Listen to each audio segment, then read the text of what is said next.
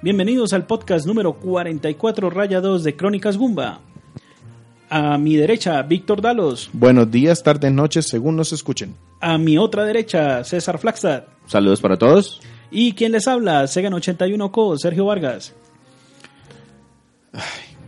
Ya no se me ocurre nada que decirle a Sergio. No, sí, está bien, no hay problema. Si es que el chiste después de cierta repetición pierde gracia. Hoy, de hecho, Sergio nos va a traer un juego. ¿Cuál es? Luigi's Mansion 2, conocido como, o bueno, subtítulo Dark Moon. Sí. Para la Nintendo 3DS. Luigi's Mansion 2, conocido así en Japón. Aquí fue que le colocamos su título. Sí. ¿Qué vamos a escuchar ahorita para amenizar o, eh, o hacer la entrada al juego? El, vamos a escuchar el main, el, el- la Tema canción principal. principal. Perfecto.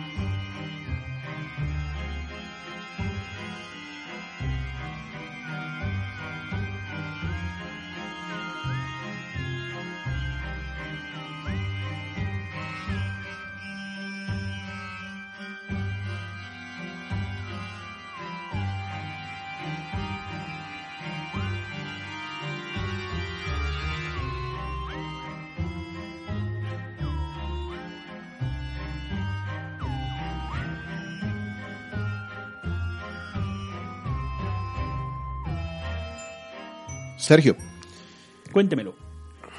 Luigi's Mansion Dark Moon o 2 es un juego. Pues primero, ¿por qué no lo trajo?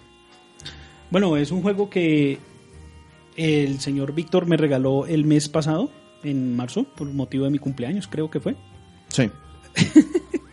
Entonces eh, me di a la tarea de, de jugarlo y pues hoy lo traigo como reseña para, para el podcast. Perfecto. ¿Qué tipo de juego es? Este es un juego de tipo, ¿cómo lo definiría? Es Como un juego de a- aventura. De aventura. Es un juego de aventura. Es la secuela del juego original que salió para Nintendo GameCube durante su lanzamiento en el 2001. Y este, pues, a pesar de que no fue desarrollado por Nintendo, es la continuación directa. ¿Quién lo desarrolló? Next Level Games y el equipo principal de Nintendo desarrollador. Claro que esos fueron más como soporte a la medida. Sí, y el productor fue Shigeru Miyamoto. Sí, fue el que llegó a decir, pónganle más brillitos, quítenle... No, de hecho tuvo, tuvo un input importante dentro del juego. Es que la historia del juego es, del, del desarrollo del juego es bien interesante.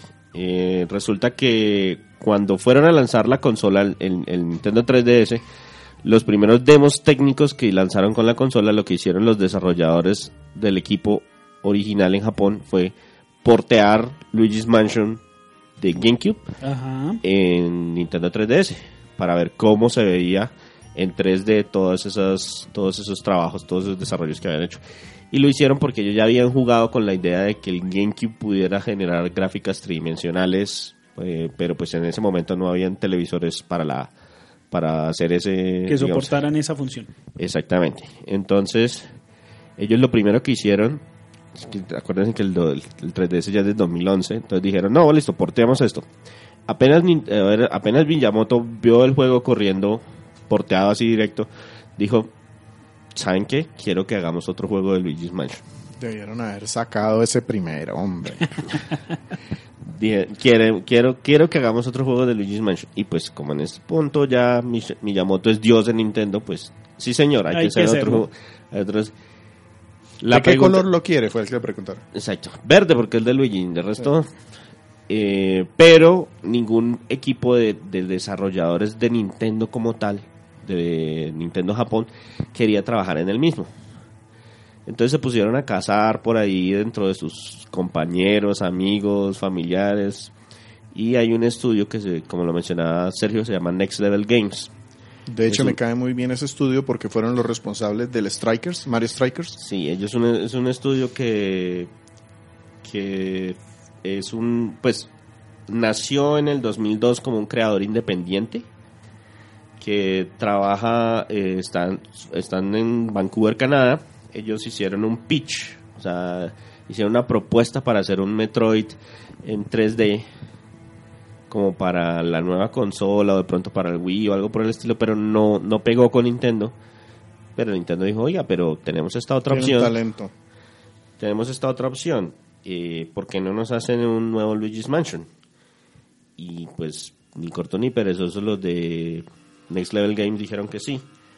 Ellos ya habían trabajado en varios juegos. De hecho, habían empezado con un NHL Hits Pro.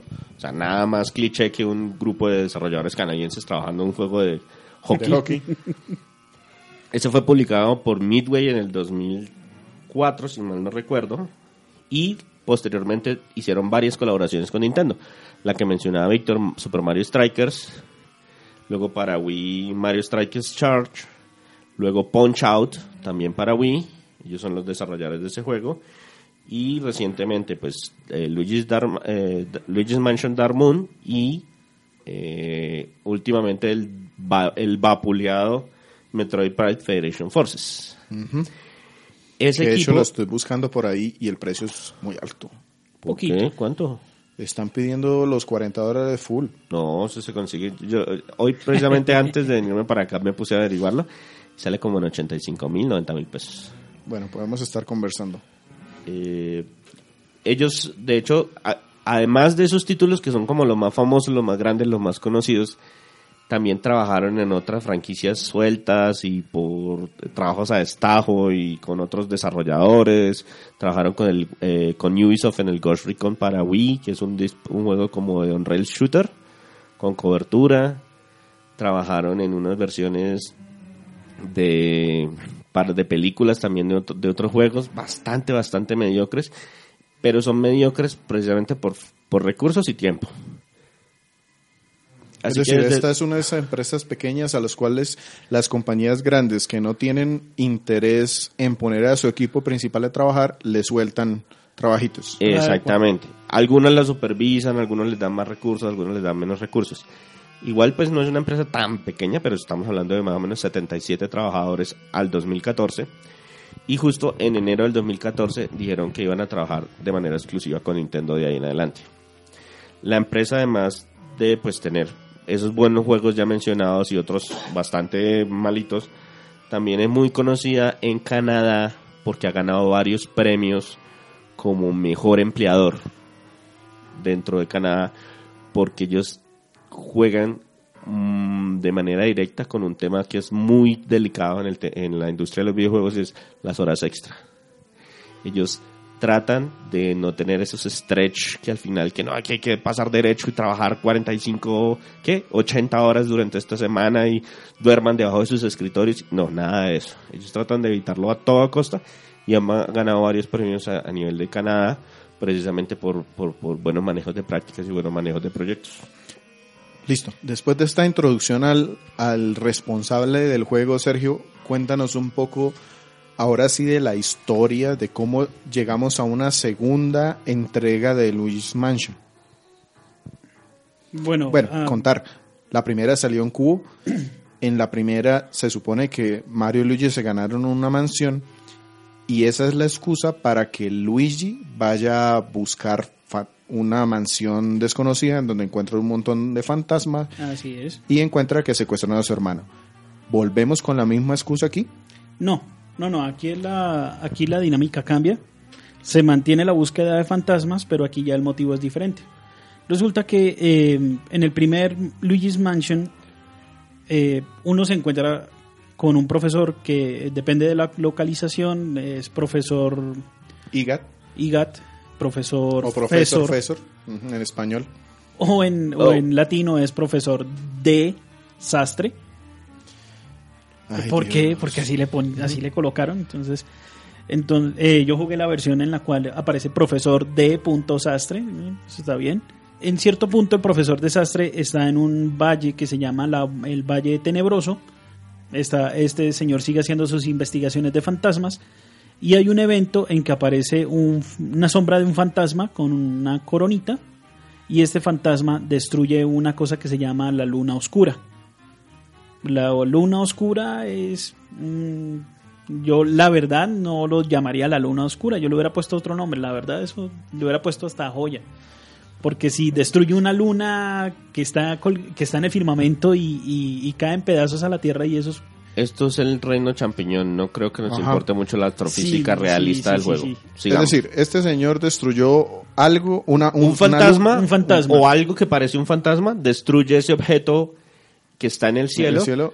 que según el profesor Igat, no he- soy capaz de llamarlo el profesor desastre, mantenía calmados a los fantasmas. Exacto. Al mantener a los fantasmas calmados con, ah, con la luna oscura, con the, con- con The Dark Moon, los fantasmas se comportaban de una manera amistosa.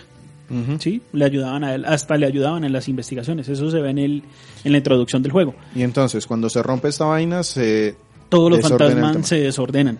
¿Y cómo termina Luigi? Entonces, eh, el profesor escapa a un búnker y en el búnker contacta a Luigi a través del televisor. Y ahí pone en prueba el- un invento del profesor que es el transpixelador. Y a través del transpixelador, desde la televisión de Luigi, lo transporta hacia el búnker. Ya. Lo descompone en píxeles y se lo lleva al búnker. Y lo hace porque es el mejor cazador de fantasmas que conoce. Exacto. De hecho, es, Es el, único Es el único. cazador de fantasmas que conoce. Y lo conoce pues por el juego anterior. Exactamente. Lo que pasa es que todos esos datos nosotros no los conocemos. Por, por, por lo menos en mi caso, yo no jugué la primera, el primer Luigi's Mansion. Entonces aquí se hablaban con mucha familiaridad. Entonces yo soy. Ah, entonces se queda uno, bueno, sí, me está hablando aquí chévere, pero eh, Ok. está bien. Hay un podcast de el primer Luigi's Mansion. Ujú. Ah, no. Hay una reseña. Es una, Una reseña, reseña. perdón. Hay una reseña escrita. Sí. Para que si pueden, lo busquen en nuestra página. Exacto. Listo, Entonces, entonces, ¿a que sí termina Luigi acá? Eh, sí, así termina Luigi acá. No creo que haya muchos spoilers importantes en este juego. No, no, y lo es lo, y, y es lo que comentan en los primeros, eh, y es más, es la introducción, o sea, lo que les estoy contando es literalmente la introducción. del Entonces, juego. el trabajo de Luigi aquí, ¿cuál es? La- el trabajo de Luigi es recuperar las partes que se puedan del, del Dark Moon, que está distribuida en un mapa gigante. Bueno, mapa gigante no, es un mapa donde hay, cin- donde hay cuatro mansiones. A diferencia del juego anterior, tenemos que recorrer, eh, perdón, creo que son cinco Son mansiones. cinco mansiones. cinco son cinco mansiones. mansiones. Sí, esencialmente, el profesor descubre que el fragmento del, del- de la luna oscura, Está en cuando se limpia de una energía malvada que tiene, le permite desbloquear, como eh, eliminar la neblina que, que había en todo el sector. Y eso va destapando nuevas mansiones. Y en cada mansión hay diferentes misiones que pues el, el profesor se las va dando a uno a través de el, Nintendo DS modificado. Que ese es otro elemento que lo trajeron del juego anterior. Exacto. Que sé que de pronto no, no, no lo No. conoces porque en el anterior a uno le daban un Game Boy Color Game Boy. Y aquí le dan a uno un Nintendo 10 cuando uno para está jugando- comunicarse. cuando uno está jugando en una 3DS. Gracias por esa continuidad. Entonces, ¿cómo se juega esto? Ya me están diciendo que la misión es ir a estas cinco mansiones a recuperar una de las gemas. Los Pero, fragmentos. Fragmentos de la, de la luna oscura. Cada nivel está diseñado para. Bueno, cada nivel no. eh, La primera mansión está diseñada para que tú explores y conozcas cómo es la dinámica del juego. Entonces, eh, ¿cómo, ¿cómo vas a recorrerlo? Eh, vas a utilizar ciertos elementos de la, de la pantalla o del escenario para poder utilizar y abrirte camino a través de la mansión. Luigi tenía en la primera entrega una aspiradora. Sí. Esa era su arma. Bueno, tenía dos armas mortales. Una aspiradora, esa era la, la final, pues. Pero tenía una previa que era una linterna. ¿Cómo se defiende ahorita para capturar o defenderse los fantasmas en Ah, este juego? Aquí en este juego tiene cuatro ítems que son el- la aspiradora que se llama el, el succionante 5000. Poltergust 5000. Sí. Sí. Tiene eh, la linterna que le sirve para, eh, en- con algunos fantasmas, hacerle como una especie de stunning. O sea, los paraliza un momento. Tiene otra, mm, otra funcionalidad de la linterna que es el revela oscuros, creo que es que se llama.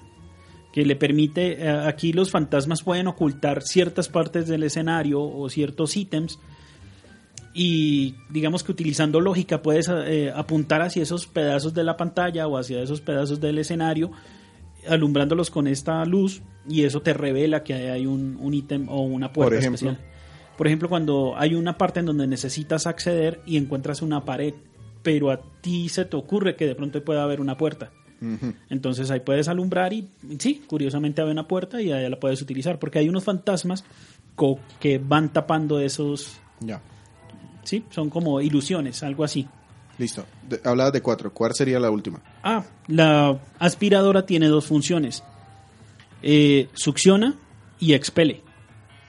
¿Sí? Entonces, hay partes en el escenario que uno necesita eh, mover cierto objeto y moviéndolo es mucho más óptimo eh, poniendo la, aspiradora en reversa. Entonces, eso va expeliendo el, Y eso hace mover partes del escenario. Exactamente. Listo. Entonces, esas son las herramientas que tiene Luigi. Pero, uno no empieza con las herramientas todas al mismo tiempo. No, no, no. De hecho, la primera vez que lo envían a la primera ¿Le dieron un golpe en la cabeza y se le olvidaron las funciones de la aspiradora? No, no, de hecho, la primera, eh, cuando el profesor le entre, le dice uno, bueno, vaya a la primera mansión, pero tome la linterna solamente. Porque la aspiradora se me quedó en la mansión. En la primera mansión. hay que ir a recuperar. Hay que ir a recuperar la aspiradora. Y después de recuperar la aspiradora, igual todavía no puedo cazar fantasmas. Puedo mover las telas y absorber eh, cortinas y cosas por el estilo.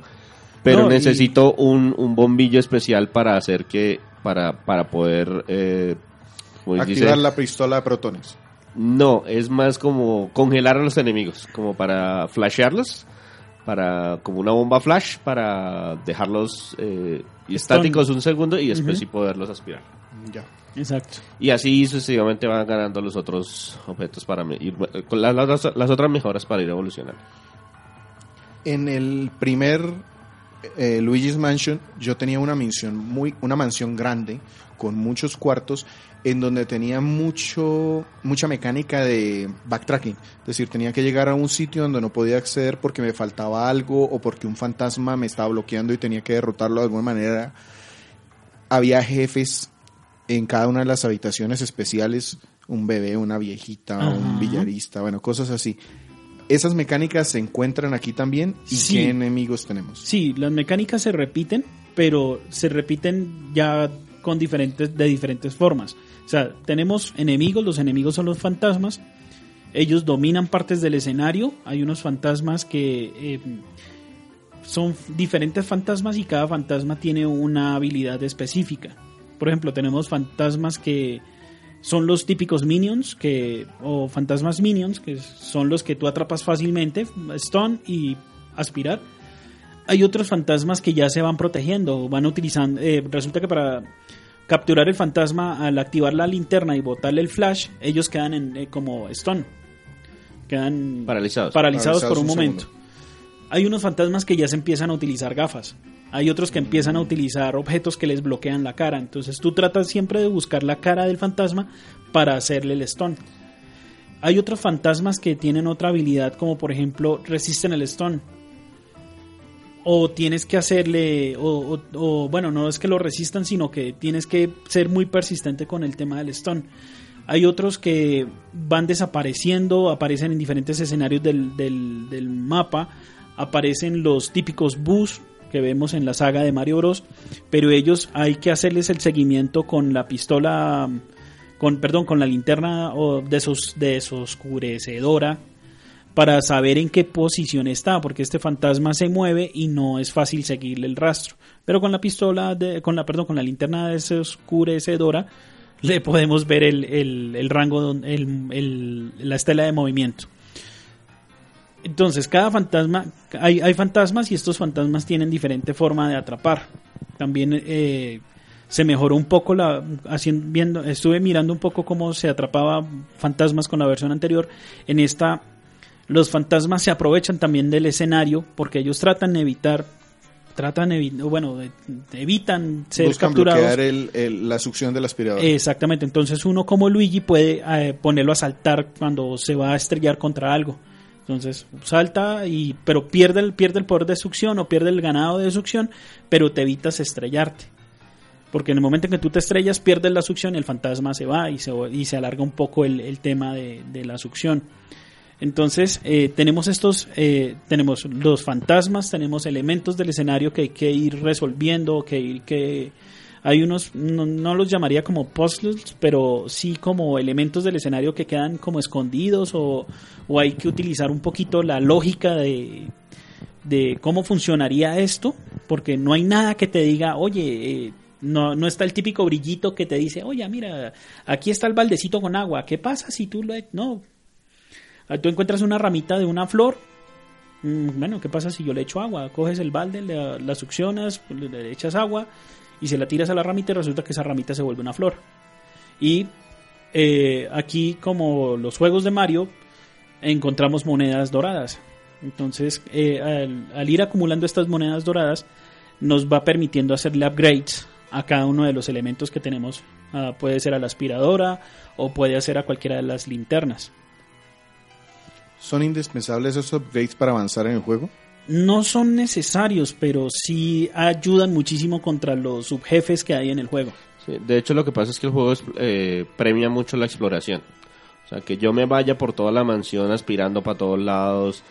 Eh, un elemento nuevo es que yo puedo ir hacia las cosas y no todo tiene que ser con la aspiradora. Yo puedo ir a tocar jarrones Ajá. y todo y abrir abrir cajones y se acuerda que usted comentaba que tiene un amigo que se especializa en entrar a... Sí. Exacto. Tal cual, este juego le, le, le, le da Le- premio, le premia todo eso, no solamente encontrando fantasmas, sino también monedas, billetes y lingotes de oro, que en Ajá. últimas es lo que uno recupera para poder este hacer las mejoras dentro de, dentro de lo, dentro del inventario de además que hay unos ítems que son los que son las joyas y estas joyas se encuentran eh, esparcidas por toda la mansión y al hacer esa exploración vas encontrándolas y hay unos elementos que te permiten por ejemplo eh, utilizar eh, por ejemplo recuerdo un, uno que era veía la joya que estaba detrás de un biombo pero estaba este biombo estaba cubierto por una telaraña y por mucho tiempo no pude acceder hasta esa joya pero luego, más adelante en la misión, se me entregó, con, bueno, no se me entregó, eh, pude quemar esa telaraña y ahí ya pude extraer la joya.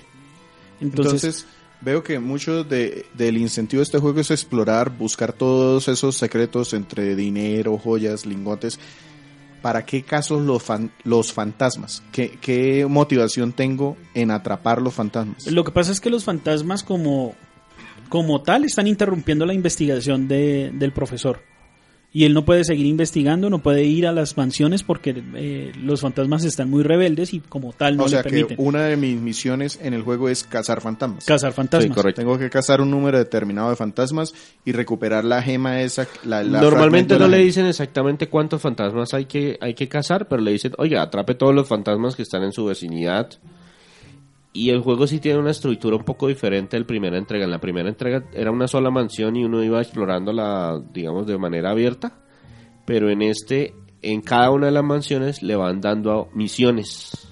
O sea, la misión 1. Entonces, la misión 1 es ir, coger la Poltergust 5000, luego buscar el cosito para hacerle flash a, las, a los fantasmas, luego atrapar los fantasmas de alrededor y luego salir de la mansión.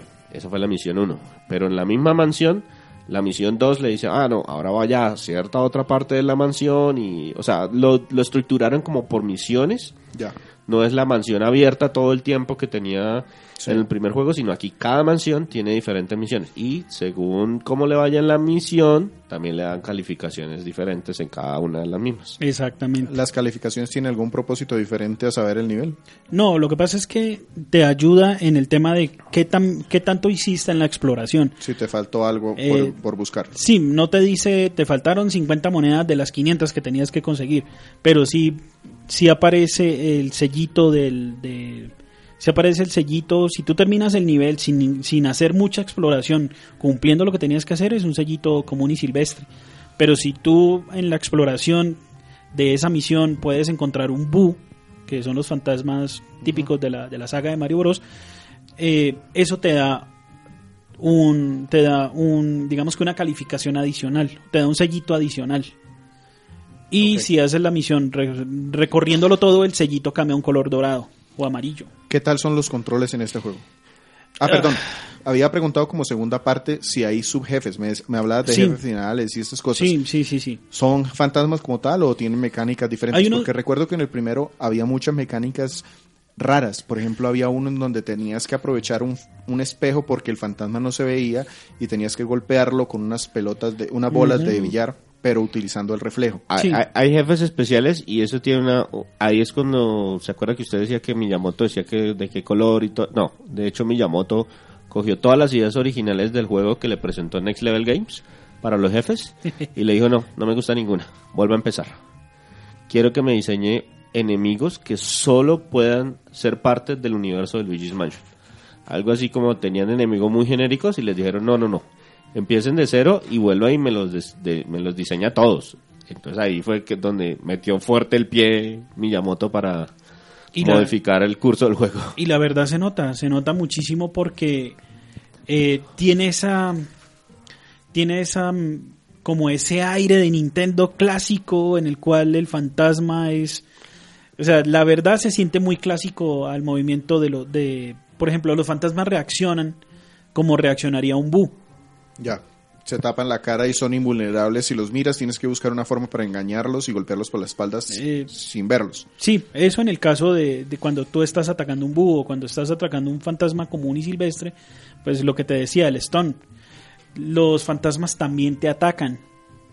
Si tú no lo, si estás en un cuarto lleno de fantasmas, tienes que buscar la forma de ir atrapando. Por ejemplo, yo te cogí como referencia ir siempre por los, por los menores o por los fantasmas que no representan mucho peligro, porque esos son los, los que normalmente abundan en una habitación. Entonces, si tú vas por el más fuerte primero, los fantasmas pequeños se van a acabar más rápido. Pero si tú empiezas atacando primero los fantasmitas pequeños, el, el grande ya se vuelve un poco más fácil. ¿Sí? Entonces, eh, con el tema de la mecánica de los fantasmas, sí hay bastante variedad. Hay subjefes. Cuando se introduce un nuevo fantasma, por ejemplo, cuando conocemos la primera vez a los fantasmas rojos, que son los, fantasmas furia, una cosa así, estos fantasmas se presentan como subjefes. Ya luego se vuelven un poquito más comunes en el juego.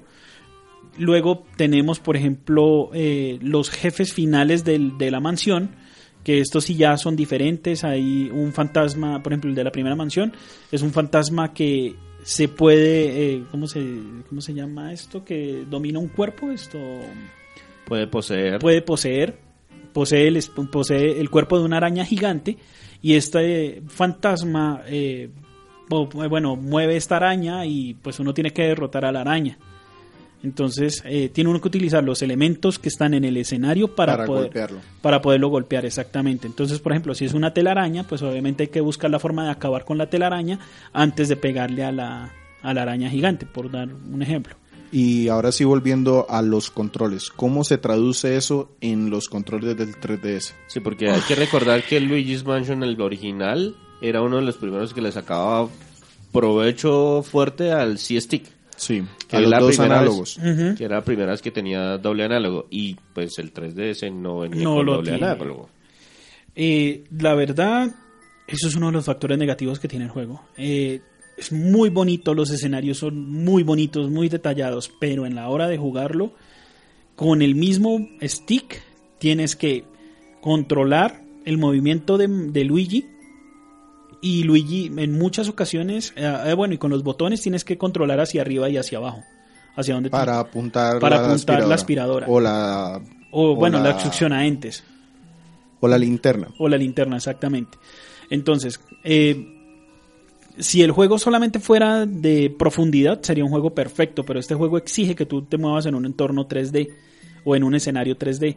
Al exigirte esto, eh, es muy difícil a veces manejar a Luigi porque él no apunta bien hacia la pantalla o no encuentra uno la forma en que apunte hacia adelante. Y muchas veces tuve que repetir un escenario precisamente por ese error de... ¿Tiene, ¿Sabes si tiene compatibilidad con el Circle Pad? La verdad no. Ese adicional. No sé. Sí, no. Viendo, no es compatible con el Circle Pad Pro. O sea que toca sí o sí mover a Luigi y apuntar con la misma, eh, con el mismo No, circo. ap- apuntar no, porque lo- el apuntar con lo haces con los botones. Con. Bueno, a veces realmente lo que hace es subir y bajar la... Exactamente. la, la- Pero la verticalidad del juego tampoco es, es, es un poquito, mm, ¿cómo se dice? Eh, permisiva. No requiere así ser muy preciso en el tema de verticalidad. Y técnicamente uno sí podría apuntar con bastante detalle porque hay una forma de dejar quieto a Luigi y mover toda la consola para, para apuntar específicamente con, la, con, con el movimiento de la consola. Pero pues en ese caso se pierde todo el 3D que Exactamente, ese es, ese es otro punto de- deja negativo. usted de ver todo lo 3D que tenía el juego. Exactamente, ese es un punto negativo que tiene el juego. Si lo estás jugando en 3D completo y mueves la consola para poder mover un poquitico a Luigi Ah, pero espere, eso no me lo habían explicado. Quiere decir que yo muevo la, a Luigi con, la, con, con el, Con el Circle Pad. Con el Circle Pad.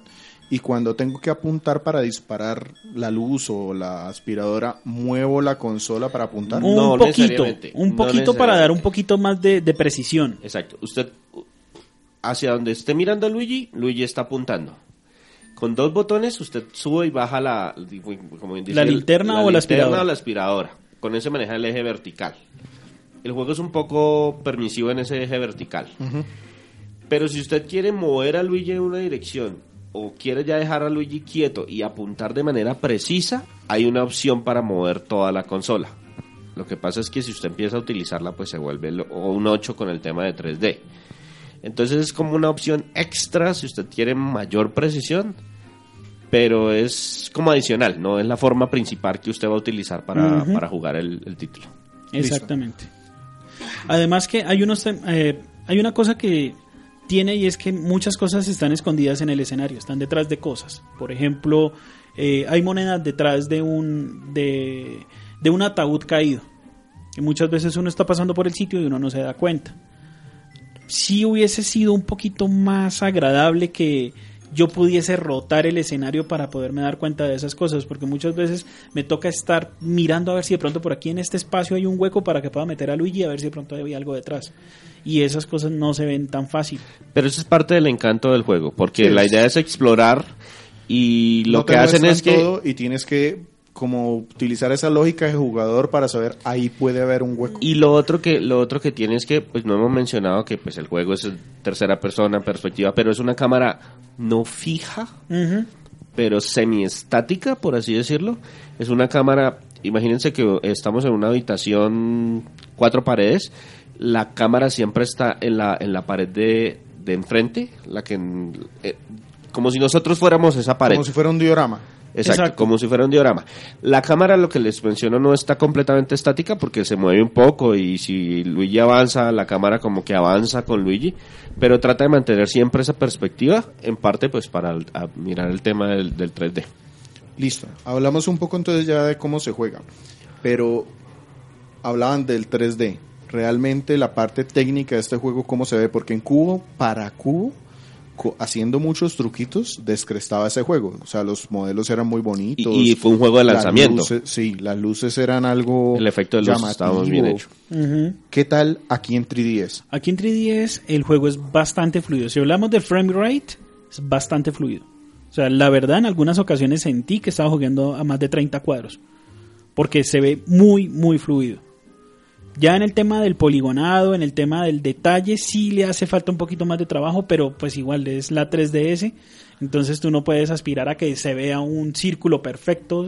Tiene sus, tiene sus ángulos y en el detalle de los en el detalle ya el tema de, de cómo utilizaron el arte sí es muy bueno o sea en ese sentido Nintendo la, la- o, o- ¿Las mansiones sí aportan algo de Mire, diferencia en- unas en, con otras? en- Sí. en el aspecto técnico, en el aspecto técnico hay que tener en cuenta que la 3DS está en poder más o menos a la misma altura de un GameCube. Entre, sí, Play 1 y Play 2, sí, como un cubo. como más o menos un GameCube. Teniendo en cuenta pues que ya una New 3DS ma- va entre un GameCube y un, y un Wii. Porque se queda corto por el Wii por el port que vimos de Xenoblade Chronicles. Pero pues sí, la ventaja que tiene es que es, una, es un procesador mucho más moderno. Eso significa que puede utilizar muchos más trucos técnicos que no estaban a disposición de la, de la, de la, de la GameCube original. Entonces, todo el manejo de luces está muy bien hecho, el, diseño de personajes está un poco más detallado, no mucho más detallado, las texturas son de mejor calidad, el, utilizan muchos efectos adicionales para darle como más, como que se sienta más viva la mansión, la- las diferentes mansiones. se ve muy bien y está muy bien animado también. Sí, porque por ejemplo hay un escenario en donde uno tiene que ingresar a un invernadero, utiliza uno la aspiradora y todo el escenario, bueno, no todo el escenario, la mayoría, la mayor parte del escenario hacia donde estás apuntando, todo se mueve, como si estuvieras aspirando ese sitio. Entonces las plantas, el techo, las cosas que están colgadas, todo brinca, todo... Y la ambientación también está muy bien hecha porque a pesar de que es un juego, entre comillas, cómico, eh, hay situaciones que, por ejemplo, eh, cuando uno entra a ciertas partes, las cabezas de las estatuas los siguen a uno a, a través de donde uno va caminando. Es, hay pájaros que salen volando, caen rayos que podrían considerarlo uno como... Eh, Detalles menores. Sí, detalles menores, pero todo agrega a la ambientación Ajá. y crea algo de tensión en un juego que la mayoría del tiempo es, es, es increíblemente cómico Sí, es un pues juego de terror de Nintendo en donde... Sí, pues, o sea, la idea no es darle a uno miedo. no hay, la idea no es darle a uno miedo, pero sí generar un buen ambiente de que, oiga, estamos en una situación diferente a un juego de Mario. No solamente porque Luigi no puede saltar, Exacto. sino porque pues toda la ambientación y toda la, la idea detrás del juego es bien diferente. Ujú. En cuanto al sonido, pensando en ese tema de la atmósfera, el primero era buenísimo. En todos los cuartos había unos tonos lúgubres, cuando había luz cambiaban, cuando había un bu por ahí burlón, la música también aportaba para ese sentimiento de que te están burla se están burlando de ti. ¿Qué tal acá? Aquí los escen- no, no lo puedo comparar contra Luigi's Mansion 1 porque no lo he jugado, pero de experiencia de jugador es un juego que está muy, la música está muy bien ambientada. El movimiento de Luigi todo tenebroso, aparte de todo que Luigi habla. Luigi no, bueno, no, no habla en el sentido de la palabra, dice un par de frases, todas en italiano, pero eh, No, pero si, si, si uno quiere considerar un personaje que hable, Luigi en este juego es lo más charlador del mundo, dentro de los estándares de Nintendo, ¿no? Sí, sí, sí. A mí, por ejemplo, me encanta que Luigi, después de un rato, empieza a tararear la canción que uno está escuchando. Exactamente. Eh, Él mismo empieza a, como si él también la estuviera escuchando. No sabe dónde y todo, pero la empieza a la tararear. Es muy eh, expresivo y es muy charlador. Me gustó, pues lo que alcancé a escuchar de la música me gustó bastante. No sé qué, cómo, no, no, cómo no, evoluciona. Es, es bastante, eh, evoluciona bastante también. Cada, cada vez que se nos presenta un subjefe o se nos presenta el jefe, está la canción propia de la mansión y la canción propia de cada mansión se va repitiendo. Es cuando se presenta el subjefe también y cuando se presenta el jefe eh, son momentos, es una música como no es tensionante, pero sí te da como un poquito de que, oye, muévete, muévete porque te van a te, te van a hacer daño. Entonces, eh, es, es- es en, esos, es en esos casos. Bueno, hay un elemento que sí no alcancé ni a probar ni a mirar y que es el, el modo multiplayer, pero yo sé que es muy popular, por ejemplo, en los eventos de Street Pass o cuando o entre los grupos de 3DS en general. ¿En Es qué correcto. consiste? Entonces, tenemos el Scar Crapper, que ese es el, el modo de juego que tenemos para que tenemos de multijugador. Aquí se controlan cuatro, pueden llegarse a controlar hasta cuatro Marios, eh, perdón, cuatro Luigis con diferente Marios color. verdes de diferente color. Bueno, es verdad de, ok. Y hay cuatro modos de juego diferentes en el Scar Crapper. Está el Hunter, que es cazar fantasmas. Está el Rush, que es correr hasta la salida del, del piso. Está el Polter Up, que es cazar al perrito que aparece en el juego. Y el Sorpresa, que puede ser cualquiera de los Cuando tres. dices cuatro modos es que seleccionas un modo para entrar al- a este modo online. No. Entonces, Entonces, en el momento que se está definiendo el, el nivel de- del cooperativo, uno puede definir si la mansión es finita o infinita. Igualmente los ítems, que en el caso de que está uno jugando, en el momento que no está jugando Hunter, los fantasmas aparecen de manera aleatoria. he visto mucha gente que habla ahí por los chats y digamos que pelean mucho por el que coja más monedas al final, porque pues creo que les debe quedar para el modo historia o no sé. Pues me imagino que puede ser algo así como el Four Swords, Ajá. que todos nos estamos ayudando para tratar de pasar, pero, Pero suerte voy a tratar de... pero hay un ganador. Ajá. Tal cual. Listo. Entonces vámonos a lo bueno, lo malo y lo feo. ¿Con qué música lo dejamos, Sergio? Aquí quedamos con la canción de la Glenor Mansion.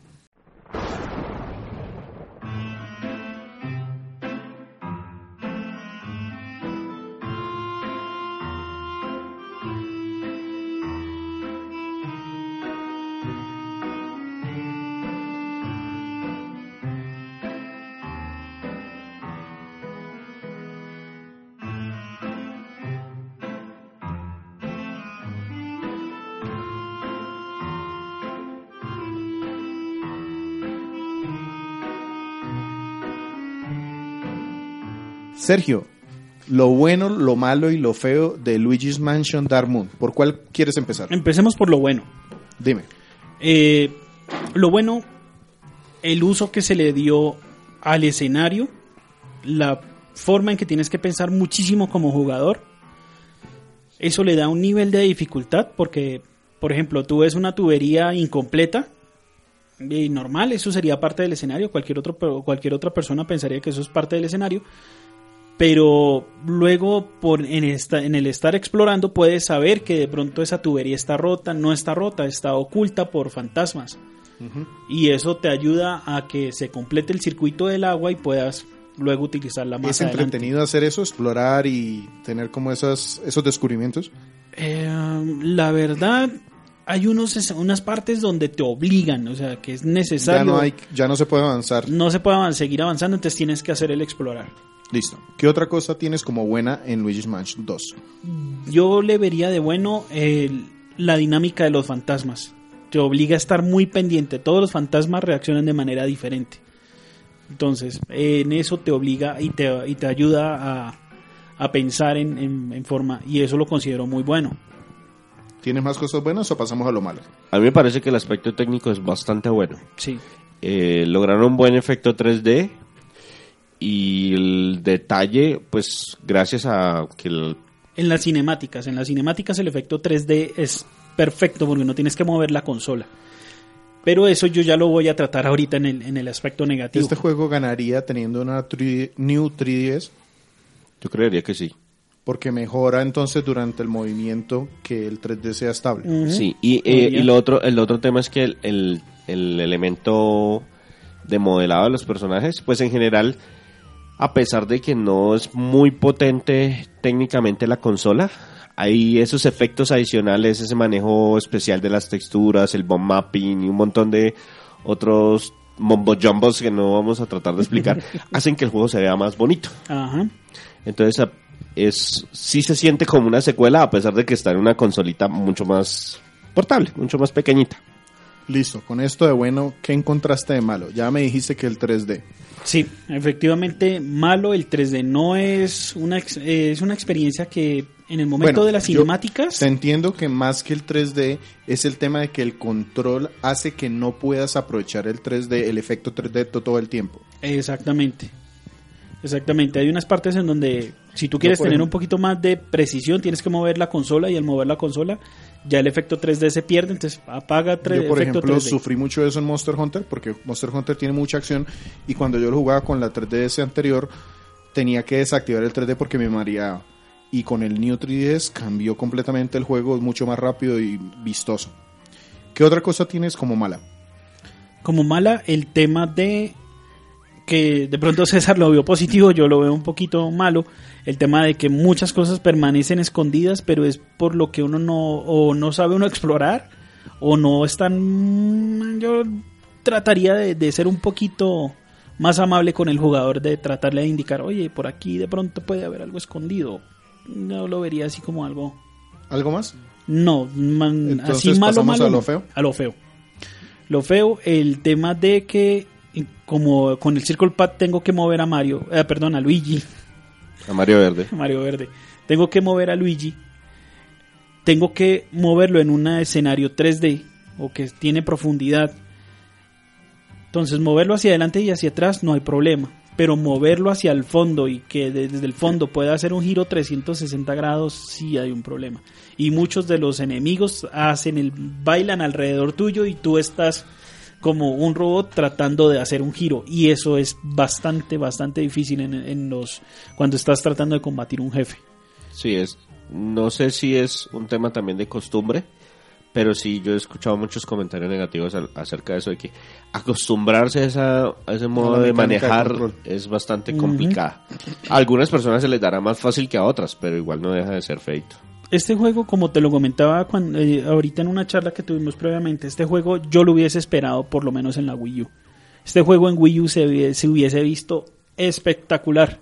¿Habría hecho buen uso de los dos sticks? Hubiese hecho uso de los dos sticks. Y hasta de la segunda pantalla. Hasta de la segunda pantalla. Porque el mapita, pues, utilizar el mapita y... Sí, aquí, aquí el utilizar el mapa en la 3DS no es que te ayude mucho. sea, solamente te indica la posición en la que estás en el mapa. No te da un adicional. Este juego a su vez se puede jugar en el televisor de la 3D, eh, perdón, en el, en el televisor de la Wii U sin problema. Miren, hay un efecto, hay un, hay un truco. De ese juego nunca hemos hablado. Jam- Víctor jamás lo va a jugar. y creo que Sergio no lo ha probado tampoco. Pero algo, si, algún, si un juego utilizó bien ese tema, Zombie U, no nunca lo voy a jugar, pero lo quiero comprar para tenerlo en la colección. y sale bien barato. Es baratísimo, sí. Exacto. Ese juego cuando usted levanta el control del Wii U y, y apunta a la pantalla, le muestran la misma pantalla, pero con cosas ocultas. Entonces eso, por ejemplo, podría ayudar a el tema que mencionaba Sergio de que, pues, si usted no está muy metido en la lógica del desarrollador, a veces se le van a aparecer cosas. Porque eso también es juega ahí, es que tan familiarizado esté usted con ciertos, oiga, esto es lógica de videojuegos. Sí, sí. Detrás de la tal cosa. lógica del desarrollador. Ajá. Listo. Con estos puntos que acabas de comentar, vamos a resumir. Si llegara el juez Gumba, este juego, ¿cómo lo calificaría? Este juego yo lo calificaría como juez Goomba como indispensable en la consola. No existe esa categoría. esa categoría Bueno, sería cómprelo. comprable. Cómprelo. O sería coleccionable. Es decir, si yo tengo 3DS ya, si ya hice el gasto en una 3DS, ¿debo tener Luigi's Mansion Dark Moon en mi colección de 3DS? ¿O, o no? ¿Es solamente un juego que vale la pena comprar? Es un buen juego que vale la pena O sea, comprar. sería comprable según el juez Gumba. sí, Y en nota, ¿cuánto le pondrías? por la diversión que me, que me ha dado y por la que todavía le puedo sacar, esto es un juego, además del multijugador que es bastante entretenido, este juego fácilmente tiene un 9. Estamos como divorciados en esos números con Sí. las letras. Sí. No, tiene bueno, sus fallos, está bien, yo no está estoy bien. diciendo No, que no, no, pero- pero pero es que un un 9 nueve para mí. normalmente Sería sería como un coleccionable. 8, eso sería, sí, sería como un 8 más o menos. Pero bueno, bueno, eh, Sergio lo puso así, 8 fantasmas furia. Mire, la, una de las ventajas es que el juego a partir del año pasado es un Nintendo Select. Entonces eh, se consigue bastante económico. Se consigue en pesos colombianos, pues estamos hablando en dólares norteamericanos, 20. 20 dólares. En pesos colombianos se puede estar rondando los 65 mil, 70 mil pesos más o menos. Y la gente lo pone ahí de segunda con alguna frecuencia porque es un juego común. Sí, se vendió bastante bien. Vendió como 6, 7 millones de unidades. La verdad no recuerdo el número, pero es un número así bastante... Porque también salió en... Como salió en marzo del 2013, ya la consola tenía algo de, de empuje, pero Ajá. todavía estaba Buscando saliendo de, exacto, saliendo de esa sequía que vivió casi durante todo el 2012. 12. Ujú. Listo. Muy chévere, entonces yo lo tengo ahí, lo abrí, puse el primer escenario y algo pasó que no lo, no lo continué. De pronto me animo, si Sergio se mete a multiplayer, me animo para que nos metamos a jugar. Voy a poner aquí algo de música para cerrar.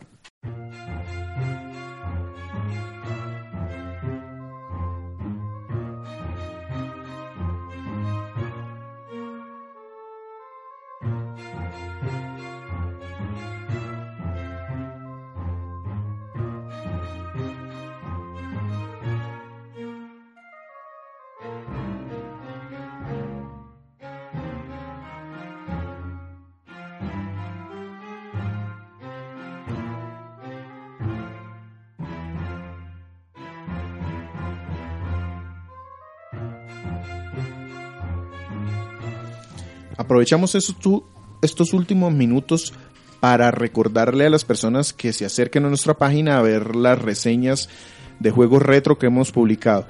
¿Qué está por ahí, Cé- César? Bueno, si recuerdan, hace un mes más o menos cerramos una encuesta preguntando de qué consolas querían ver más juegos reseñados en la página web. El ganador fue eh, Nintendo GameCube y por eso les estamos cumpliendo. Entonces últimamente hemos publicado eh, Prince of Persia, Warrior Within. Es el segundo juego de la trilogía de las arenas del tiempo. Es un juego de acción y aventura. Eh, la verdad, bastante bueno, bastante recomendado. Aunque tiene pues sus problemitas aquí y allá, como que cambiaron el tono del juego. Mientras Arenas del Tiempo, el original era como más amigable, más vistoso, más fantasía. Este lo hicieron un poco más oscuro y pues le mejoraron aspectos en la jugabilidad, pero también le cambiaron el rating a volverlo mature y escotes imposibles en los personajes femeninos y bueno, hicieron algunos cambios que como que desentonaron con el juego anterior, pero también le mejoraron algunas mecánicas. Ese le pusimos un 8.5 sobre 10. Otro juego que también tenemos publicado, también eh, de Nintendo GameCube, fue Beautiful Joe, uno que para nosotros es un imprescindible, eh, perdón, un indispensable. De, está no solamente en GameCube, también está en PlayStation 2, aunque la versión de GameCube tiene un mejor frame rate.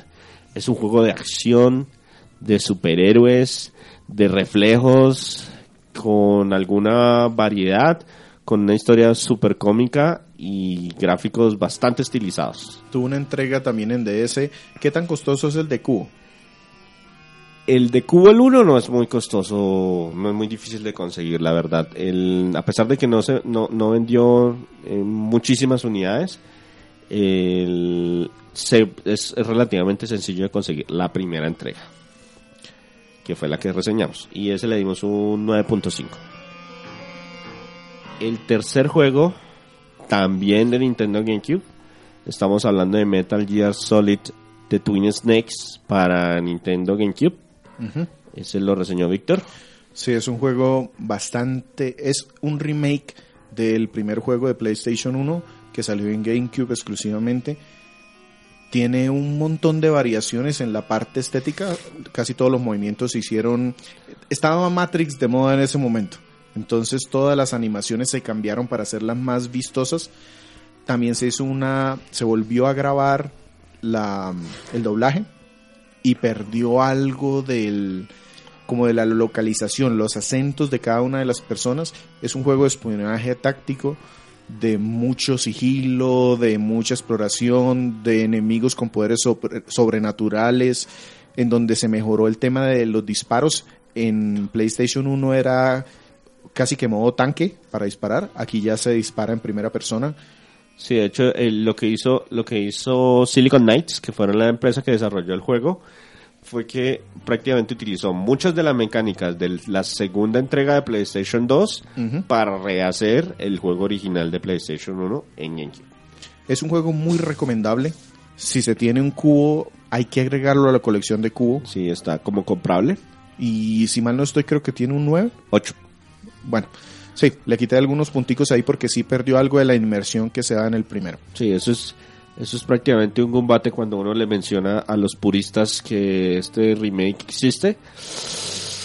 Con cuidado, muchachos, con cuidado, porque tratémonos con cariño, porque a usted le guste, porque no le guste. Y la verdad es un juego que es relativamente costoso de conseguir para Sí. GameCube. Los juegos de GameCube todavía son económicos, porque todavía el, el factor nostalgia no ha pegado todavía con fuerza. Apenas estamos en la generación del factor nostalgia en la Nintendo 64. Y los juegos de GameCube pues todavía se consiguen a buen precio, pero este es uno de esos que son costosos porque venían dos discos. Afortunadamente se deja jugar todavía muy bien en una Wii conectada por componentes, porque el conector de componentes de cubo es imposible. Sí, eso es es- es súper costoso porque el cable como tal hacía parte de la transformación del- de la De la resolución. señal. Ujú. Y el último juego que hemos publicado es Darwin Duck De NES. de NES. Nunca lo jugué. Soy el terror que aletea en la noche. Sí, la serie Soy el cabello en la sopa del, mama- del mal. Soy el pato Darwin. Este es este juego es, salió para Super Nintendo, desarrollado para Capcom. Eh, está muy, muy, muy basado en Mega Man. De hecho, toda la información que hemos encontrado dice que utilizaron el motor gráfico de Mega Man 5 para hacer que el juego saliera más rápido al mercado. Es una de esas sagas de, que Capcom estaba aliada con Disney para hacer los juegos que salían de sus caricaturas. Y lo publicamos en parte porque hace poco salió el Disney Afternoon Collection, que seguimos sin saber por qué no está en ninguna consola Nintendo, aunque tenemos teorías. Y pues para que la gente sepa si este, que era uno de los más desconocidos de esa colección de seis juegos, pues que sepan qué tal es. Hay algo bueno de que Disney se, haya- se haya salido del mercado de los videojuegos directamente y es que está retomando las licencias que fueron exitosas para ella. Entonces el hecho de que Marvel vs. Capcom haya retornado, el hecho de que Capcom pueda sacar estos juegos en una compilación, habla de un futuro que puede llegar a ser prometedor, aunque Capcom. Entonces cualquier cosa puede pasar. Exacto. El juego le colocamos un 7, es un juego alquilable, es un juego mucho más sencillo que un Mega Man de la época así que es mucho más amigable para los pequeños y pues eso, eso sucede en función de que pues el juego pues está basado en la caricatura. Pregunta por fuera de, este tema. Esa colección de Capcom, a mí por ejemplo me encantaría. Me encantaría por los Chip and Dale, por el DuckTales, pero para una persona que no vivió en esa época, ¿tiene algún atractivo? Sí. Eh, no todos los juegos son buenos. De los seis juegos, Estamos hablando de que hay dos decentes o relativamente buenos, alquilables según nuestra jerga. Uno que no es para nada bueno, que es el Tailspin. Sí. Y otros tres que son bastante, bastante buenos. ambos Chip and Dale son excelentes juegos, pues con sus temas retro y las limitaciones de la época. Y el primer DuckTales también es muy buen juego. Siguen siendo muy buenos juegos. Eh, a pesar de que no hayan vivido en esa época, si, si no les molesta esa. o si quieren experimentar algo, el tema retro, eh, de esos, la colección como tal, vale la pena. Listo. De pronto no pagarlo 5 dólares cada uno, como sucedía con la consola virtual de, de Nintendo, pero pues con ese precio reducido vale bastante la pena. Pueden leer estas reseñas en nuestra página y muy probablemente para el tiempo que esté saliendo este podcast podríamos tener reseñas de... Les estamos debiendo una reseña que prometimos el, mes pasado, eh, que en este momento ya debe estar publicada, que es... Ni se acuerda. ¿Por qué me desgasto? ¿Por qué me molesto? ¿Qué tanto estará trabajando en ella? Estamos recibiendo bajas de vida para dos, dos cupos. dos cupos. ya sea que quieran escribir reseñas retro en la página web o participar, en, podcast, que son juegos no tan retros o más juegos más de esta generación. Eh, escríbanos, coméntenos, somos todos oídos. Sí, sí, sí, sí. Pobre Andrés. Sergio, ¿cuál juego? Excite Bike. Excite, Bike. para la NES. El original de NES, correcto.